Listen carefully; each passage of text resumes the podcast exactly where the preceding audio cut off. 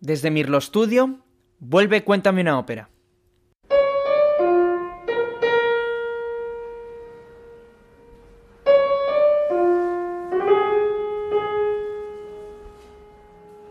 Hoy nos acompaña en el podcast Georgina García Mourinho, que es la autora e ilustradora de la colección Cuéntame una ópera.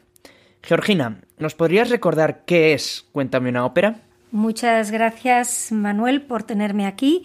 Y bueno, Cuéntame una ópera es un programa educativo para la difusión de la ópera desde la infancia. Cuéntame una ópera nació en 1997 y fue porque yo quería compartir mis óperas favoritas con mi hijo, o sea, contigo. Cuando, cuando yo descubrí la ópera, pensé que me hubiera gustado mucho conocerlas desde niña y por eso lo hice. Después, porque tú además me pinchaste para ello, las conté también en nuestro colegio, en el Liceo Francés de Barcelona, y allí organicé incluso talleres voluntarios extraescolares. A partir de ahí, pues busqué editor y tuve que llamar a muchísimas puertas. Todavía recuerdo paseándome por Madrid con la maleta, porque entonces, pues todavía funcionábamos con en papel y, no con la facilidad que existe hoy en día. Más tarde, en el año 2000, eh, la discográfica Sony Classical lanzó la colección como CD más eh, un libretillo. Fueron 18 títulos primero y hasta que al final la multinacional decidió, bueno, fue, hubo unos cambios en la directiva y decidieron poner fin a la edición.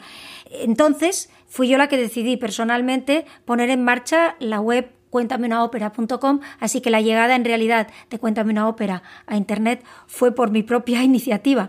Y, bueno, y, eh, y lo hice, eso sí, de la mano de Naxos, que generosamente ponía la música. En la web, además, había, además de las óperas como cuentos, había cuentos imprimibles, entrevistas, recomendaciones de vídeos e incluso llegamos a organizar siete concursos de ilustración de óperas. O sea que ahí es cuando se convirtió realmente en un proyecto, un programa educativo. La web llegó a tener más de 7.000 visitas diarias de usuario único que estamos hablando del principio de los 2000, estaba muy, muy bien. Y bueno, y gracias a Internet llegamos también a América porque bueno, aunque Sony también había hecho una edición y había empezado la producción en México, todavía pues no, yo no tenía conciencia de que, de que Cuéntame una ópera pues estaba llegando a nuestros queridos amigos en Hispanoamérica y gracias a la web es cuando me di cuenta. O sea que Cuéntame una ópera incluye muchas cosas y, y bueno, y creo que todavía en los tiempos que vienen pues puede tener su interés. De todos los títulos de la colección, ¿cuál o cuáles son los más especiales para ti o te traen mejores recuerdos y por qué? Bueno, Manuel, es muy difícil elegir, pero guardo con especial cariño el recuerdo de los primeros en los que encontré mi propia voz para compartir aquellos momentos de música tan emocionantes y además lo hice pues de la mano de ya de entonces de, de Mirlo. Orfeo, Ulises, Orlando y Papageno fueron probablemente los primeros personajes en los que tú te, fijaste, de los que te presenté. Después vino Fígaro, de la mano de Rossini y de Mozart, que recordarás bien, ¿eh? lo que te divertías con Rossini y lo que te gustaba también eh, las bodas de Fígaro, con todos sus enredos. Y por supuesto, Don Giovanni, que me trae buen recuerdo porque fue para ti realmente el momento en que, en que te entusiasmaste ya definitivamente eh, por la música que decías que estaba, la sentías en el estómago y por eso quizás me, me alegro mucho de, de, haberte podido presentar esta ópera y, y con mis ilustraciones que, que, me dieron la oportunidad además de, de, de, pasarlo muy bien porque tienen muchos guiños pues a Velázquez y, y tiene, un, tiene una historia particular. Bueno, Don Giovanni Entonces, sigue siendo mi, mi ópera favorita. Me alegro, es una buena, buena elección. Luego vinieron, ¿te acuerdas los títulos de, de Verdi? que como la Traviata o, o, Rigoletto, que los tuve que hacer, que los, que los hice más tarde pensando que niños un poquito más mayores y que, y que recuerdo con cariño también porque, porque para mí supusieron un, un, un reto el contar historias más dramáticas, vamos. O sea, tengo 27 óperas como cuentos y de hecho algunas de ellas permanecen inéditas. Quizás en esta nueva etapa tengan ocasión de, salir a la luz. Cuéntame una ópera se embarca en una nueva etapa desde Mirlo Studio que ofrecerá mensualmente un título a sus suscriptores de pago. Esta vez será en, en formato ebook. No había hasta ahora edición digital de Cuéntame una ópera. Entonces, la, pregunta, la pregunta clave es, ¿cómo será esta edición? Aunque, como has escuchado, traté personalmente de difundir la ópera en la red, es verdad que los cuentos nunca han estado disponibles en formato digital. Por eso, mm, para mí, bueno, mm, tengo que agradecer mucho a, a Mirlo Studio la oportunidad de lanzar esta primera edición digital en formato ebook o mejor en formato flipbook. Y bueno, aunque esto no depende de mí, pues con el tiempo también me gustaría que, estas versiones pudieran incorporar la música, que de, hecho el formato flipbook lo permite, pero claro, eso no depende de, mí, depende un poco de conseguir eh, esa música, los derechos sobre la música, o que haya jóvenes artistas, eh, cantantes, eh, pianistas que quieran animarse. En fin, yo por pedir que no quede. Se trata de una edición, esta, esta que vamos a empezar a sacar aquí en, en Mirlo Studio, que va a llegar a los suscriptores de forma directa a su email, creo, como me has, comentado. Y se ofrece además a un, precio inmejorable. Hay solo que pagar la, suscripción de pago. Que creo que son 5 euros al mes, quiere decir que además de todos los fantásticos contenidos que incluyéis. Los, los ebooks van a ser eh, de la colección Cuéntame una ópera, van, van a ser parte de los eh, múltiples contenidos que vamos a ofrecer a los suscriptores de pago que se pueden suscribir por 5 euros al mes o tenemos incluso una oferta de 30 euros al año, es decir, con un 50% de descuento anual. Entonces, ya la semana que viene vamos a empezar con el cancionero de Mirlo, que si no recuerdo mal es uno de los primeros que escribiste o a lo mejor es el, es el primero y está pensado sobre todo para los más jóvenes. ¿Por qué crees que introducir la ópera a una edad tan temprana es bueno. Cancionero de Mirlo es en realidad una recopilación de los primeros cuentos que compartimos, tú y yo. Es decir, que se dirigen a niños de dos, tres años. A partir de dos, de dos años te los conté a ti, quizás eh, se pueda empezar a los tres años. El lenguaje es muy sencillo, es decir, no se trata de contar toda una ópera, sino de introducir momentos y creo que también es interesante porque les introducen en mitos de la cultura occidental. El cancionero de Mirlo, por ejemplo, incluye canción de Orfeo, canción de Ulises, canción de Orlando y canción de Papageno. La ópera puede ser una herramienta educativa y de crecimiento emocional estupendo, de verdad, en los primeros años.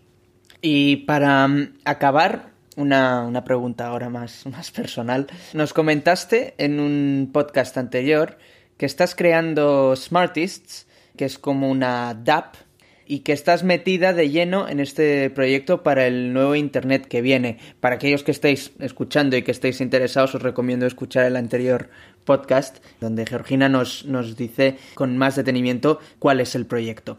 Entonces, tú estás haciendo Smartists ahora mismo, y entonces mi pregunta es, ¿Echas de menos el escribir e ilustrar ya sea óperas, oratorios o, alguna otra obra?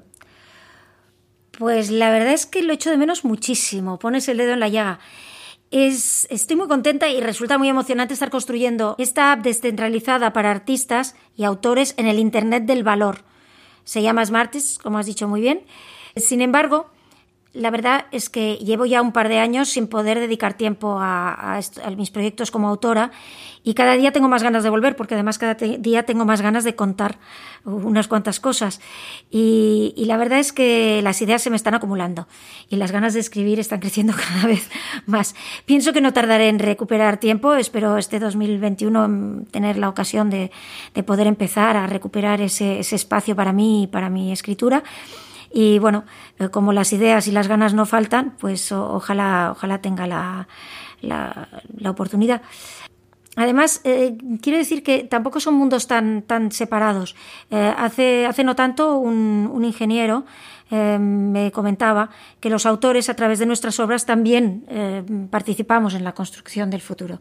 Y creo que con Cuéntame una ópera y con, eh, con lo que está haciendo Mirlo Estudio, que es muy interesante, estamos también sembrando para las nuevas generaciones una, una forma de estar en el mundo que es, que es mejor, que es más humana.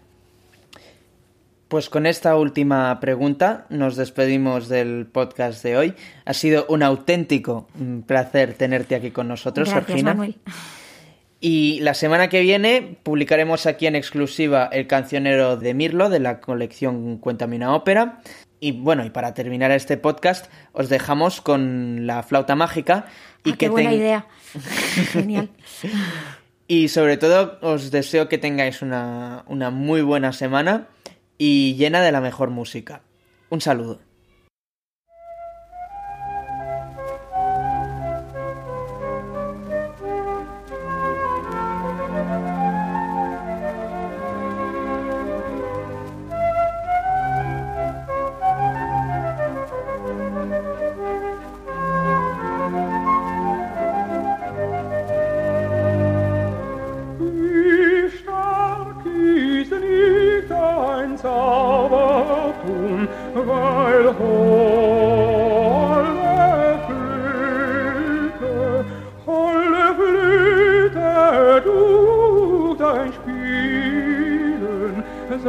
Tabii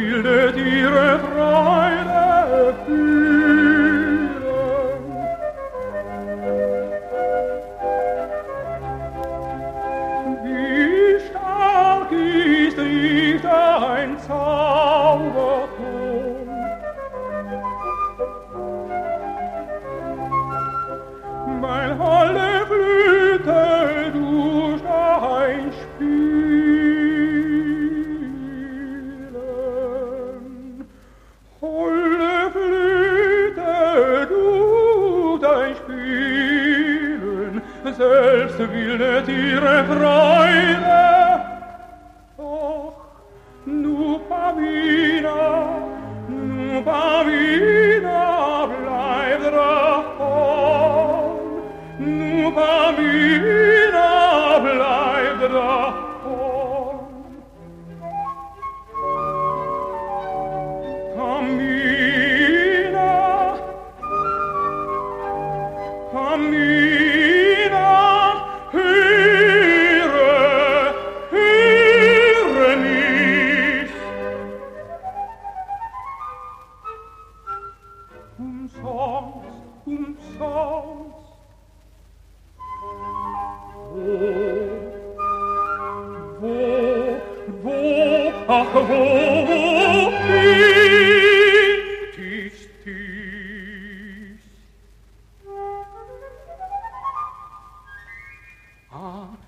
Papagenos Ton.